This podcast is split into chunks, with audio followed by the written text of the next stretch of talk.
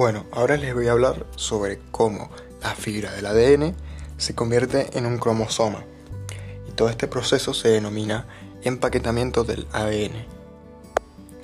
Bueno, en el primer nivel o la primera etapa encontramos la doble hélice formada por la fibra del ADN. En ella encontramos pares bases que son la citosina, la guanina, la adenina y la timina. Eh, bueno, estos compuestos se encuentran eh, en el siguiente orden, siempre la citosina con la guanina y la adenina con la timina. Después, la fibra del ADN se enrolla proteínas que se denominan histonas.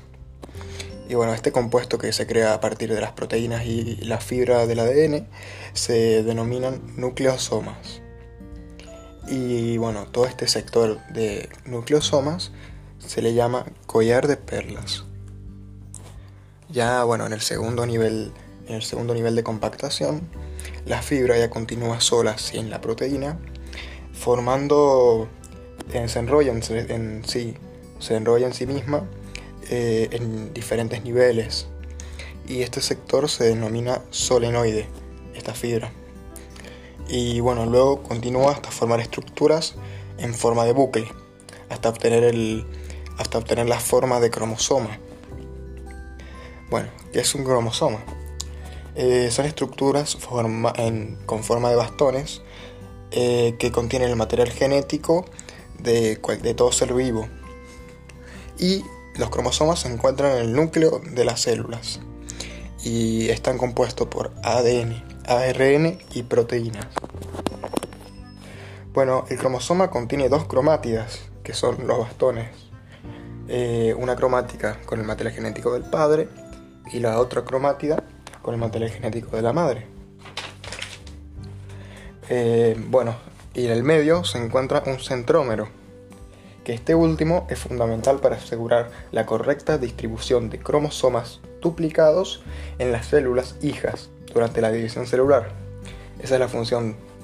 Y luego encontramos en cada extremo del cromosoma telómeros, en cada extremo del cromosoma, o sea, serían cuatro telómeros. Eh, bueno, que estos últimos eh, terminan, o sea, determinan que el cromosoma no se enrolle eh, en, sus, en, sus, en sus extremos, no se enrollen y también ayuda a que los cromosomas semejantes se emparejen durante la meiosis. Bueno, cada célula de nuestro cuerpo contiene 46 cromosomas. Con 46, o sea, son, son 23, perdón, son 23 pares. Por eso forman 46 cromosomas.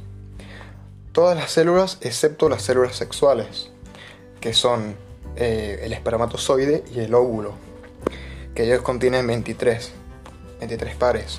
Para el, momento de la fecundación, generar una célula que va a tener 46 cromosomas. Así va a formar un nuevo ser vivo.